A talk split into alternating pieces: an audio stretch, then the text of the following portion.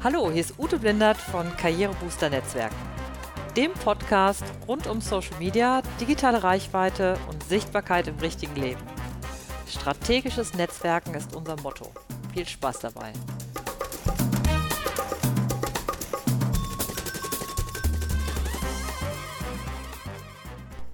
Ja, hallo, hier ist wieder Ute Blindert von Karrierebooster Netzwerken.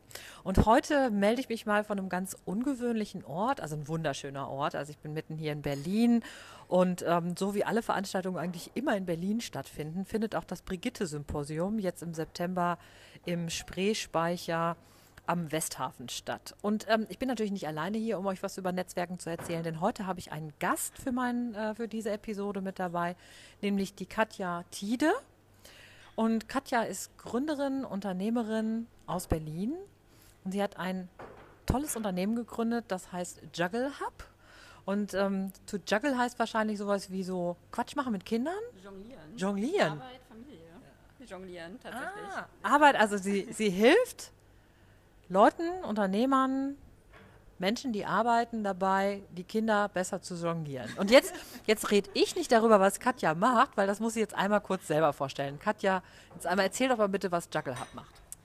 Genau, hallo erstmal. Ähm, ja, also Juggle Hub ist ein Coworking Space mit flexibler Kinderbetreuung. Das heißt, äh, bei uns arbeiten Menschen, Männer und Frauen, äh, Selbstständige oder auch ähm, Angestellte aus Unternehmen, die eben mobil arbeiten können ähm, arbeiten bei uns zusammen in, ähm, in einem kreativen Umfeld und wenn sie möchten oder wenn sie müssen, weil zum Beispiel die Kita zu hat oder sie in Elternzeit sind, aber gern wieder in Projekte einsteigen möchten, dann können sie eben bei Bedarf einfach ihre Kinder mitbringen und wir haben ein Betreuerin-Team, das sich dann um die Kinder kümmert, während die Eltern nebenan, also einige Tü ein paar Türen weiter, ähm, arbeiten oder eben Veranstaltungen besuchen, Workshops geben, was auch immer sie machen möchten.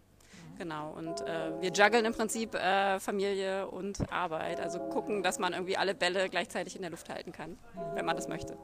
Und du hast vorhin im Vorgespräch auch so äh, dazu äh, gesagt, dass du im Grunde selber auch so ein bisschen in diesem Jonglieren drin bist. Das heißt, du bist auch gleichzeitig junge Mama, ne? also dein Kind ist irgendwie drei, ne? genau. ne? deine Tochter ist drei. Das heißt, du kennst sozusagen das Jonglieren aus dem eigenen Alltag.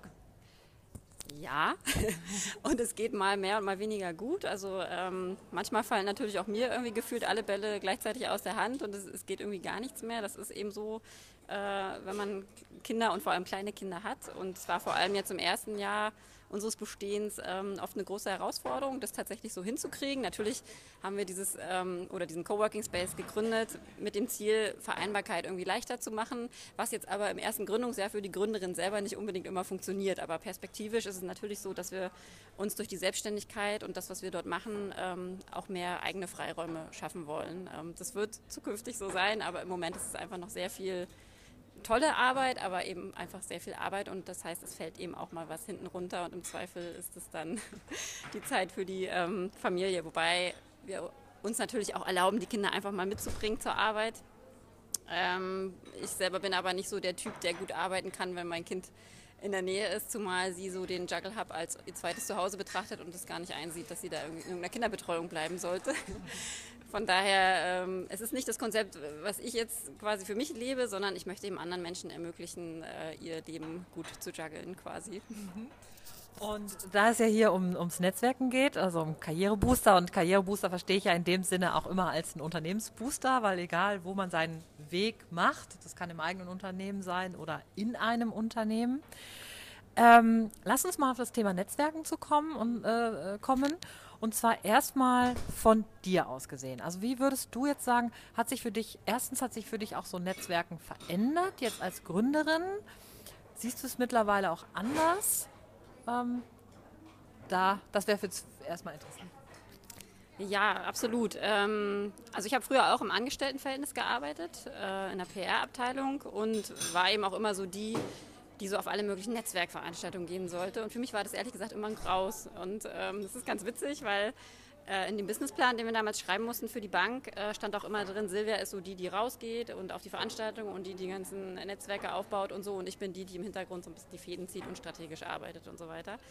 Und es hat sich dann aber relativ schnell umgedreht, dass ich dann diejenige war, die irgendwie raus ist und erzählt hat und Leute irgendwie ähm, getroffen hat und Veranstaltungen irgendwie rangeholt hat äh, für den Juggle Hub. Also wir haben das natürlich beide gemacht, aber irgendwie bin ich so immer mehr in diese Schiene reingeraten, weil ich gemerkt habe, jetzt, wo ich es für ein Projekt mache, für das ich total brenne und was ich total liebe, fällt es mir auch viel leichter, rauszugehen und mit Leuten darüber zu sprechen. Und es fühlt sich irgendwie alles ganz gut und natürlich an. Und deswegen macht mir das Netzwerken mittlerweile einfach großen Spaß und ist einfach natürlich auch essentiell, um ja, das Thema Coworking irgendwie ähm, nach draußen zu kriegen und unseren Space bekannt zu machen. Ähm, was konkret oder wie genau netzwerkst du? Also was davon ist so auch der Anteil von persönlich zu Sachen hinzugehen, Menschen kennenzulernen, so face to face? Und was davon machst du Social Media zum Beispiel? Mm, also ich glaube, so Face-to-Face -face steht fast immer am Anfang. Also gerade im ersten Jahr war ich auf sehr, sehr vielen Veranstaltungen. Und gleichzeitig habe ich eben Leute einfach auch kontaktiert und gefragt, ob sie nicht Veranstaltungen bei uns im Juggle Hub machen wollen. Einfach damit sie uns auch kennenlernen, die Räume kennenlernen und sehen, dass das einfach ein cooler Ort ist.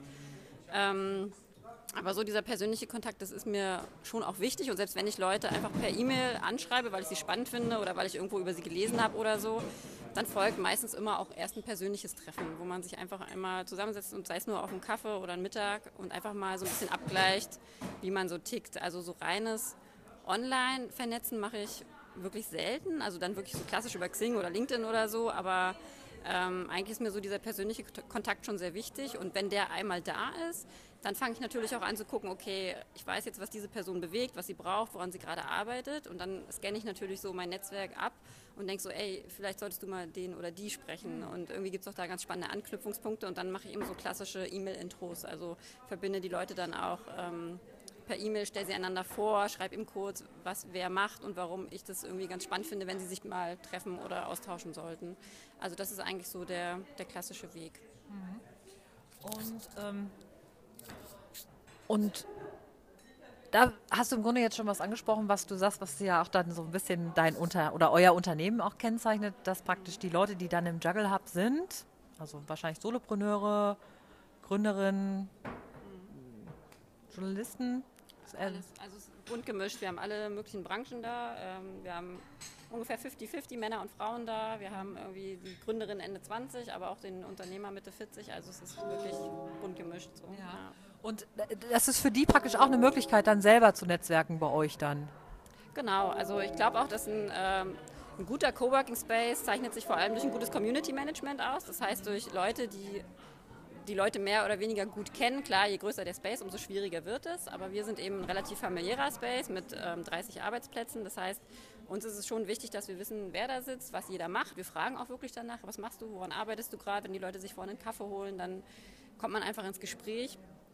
Und ähm, wenn wir dann eben merken, okay, der arbeitet oder sie arbeitet gerade an irgendwas, wo vielleicht jemand anders aus dem Space helfen könnte, weil der genau da eine Expertise hat oder so, ähm, dann bringen wir die Leute eben auch gezielt miteinander in Kontakt, beziehungsweise dadurch, dass es ein relativ kleiner Space ist, kommen die Leute natürlich auch so ins Gespräch. Ne? Man sitzt ja nicht weit auseinander, oft in einem Raum ähm, oder man trifft sich vorne im Café oder ja, hat einfach genug äh, Gelegenheiten, sich irgendwie über den Weg zu laufen und auch miteinander zu sprechen.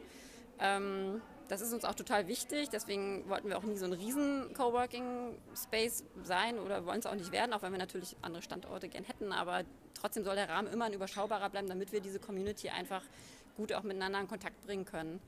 Und äh, was wir auch machen, sind eben regelmäßige Community-Events. Also wir machen wöchentlich einen Community-Lunch. Das heißt, da ähm, gibt es eben Mittag für alle und jeder kann auch irgendwie mal erzählen, woran er gerade arbeitet, sich das Feedback der anderen einholen und einfach irgendwie Fragen in den Raum werfen und sich dann eben ähm, die Meinung der anderen einholen. Und es gibt einmal im Monat ein Eat and Greet, wo wir eben auch Frühstück für alle machen.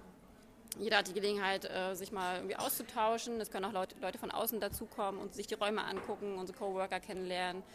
Ähm, auch das sind so Sachen, die wir eben einfach ähm, ja, auch forcieren, dass ein Austausch stattfindet. Und ich glaube, dass das auch wirklich der Knackpunkt ist, und das, was einen guten von einem nicht ganz so guten Coworking Space mhm. unterscheidet. Also gar nicht so sehr das, die stylischen, hippen, sonst was Räume, sondern wirklich, ähm, dass da irgendwie Leute sind, die die es verstehen, Menschen miteinander in Kontakt zu bringen.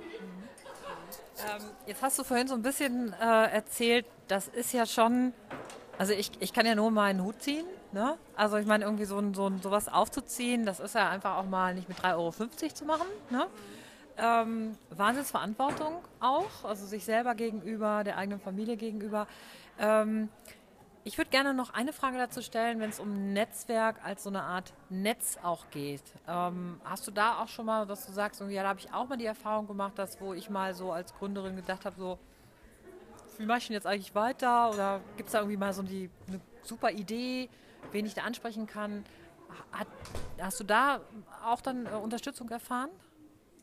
Ähm, konkret Jein, also wir haben in der Gründungsphase, habe ich jemanden kennengelernt, die auch parallel gegründet hat.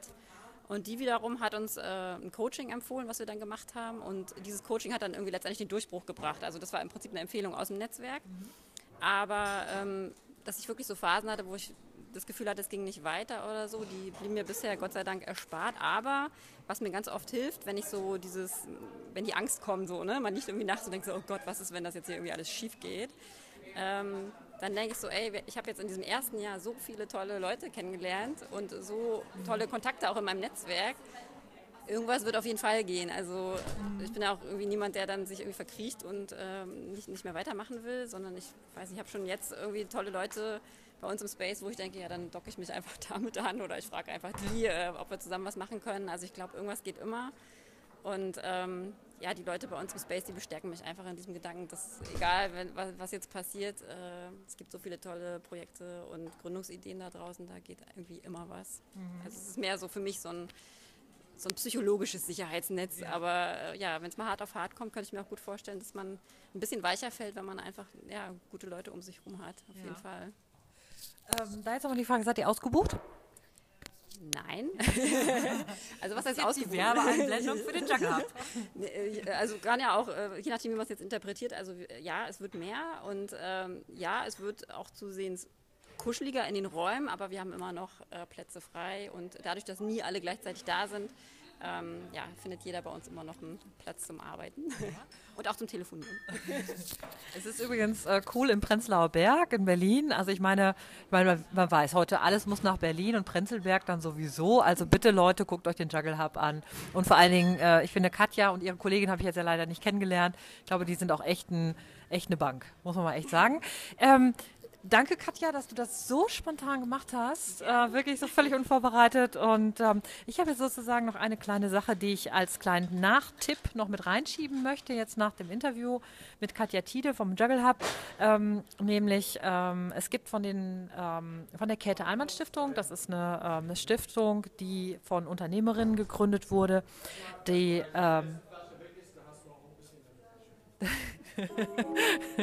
Da hast du die, das muss ich dann doch rausschneiden, ähm, hast du die, äh, gibt es das Twin-Mentoring? Und das ist zwar, ist das, wo erfahrene Unternehmerinnen, junge Unternehmerinnen und junge Unternehmerinnen heißt in dem Fall einfach Unternehmen, Unternehmerinnen, die gerade erst vor kurzem gegründet haben, als Mentorinnen zur Seite gestellt werden. Ich finde, das ist ein super Projekt, ähm, gerade wenn man dann später mal ähm, irgendwie nochmal so andere Unternehmensfragen hat und es ist einfach auch mal schön zu sehen, wie so erfahrene Unternehmerinnen mit bestimmten Sachen umgehen und auch zum Beispiel mal ähm, Verträge oder auch Geld verhandeln. Und das Tolle daran ist, es ist einfach auch ein super Netzwerk, um zu sagen, man lernt einfach andere Unternehmerinnen kennen und kann tolle Seminare machen. Also Käthe Ahlmann Stiftung und Twin Mentoring einfach mal bei Google eingeben. Ein super Tipp, wer auch immer Unternehmensgründerin ist. Ja, und an Katja nochmal herzlichen Dank. Ähm, hier live jetzt vom, von der, vom Brigitte-Symposium in Berlin am 28. September. Und ähm, ja, ihr wisst ja, ähm, Never Lunch Alone, das haben wir jetzt heute hier gemacht. Alles Gute und viel Erfolg. Tschüss.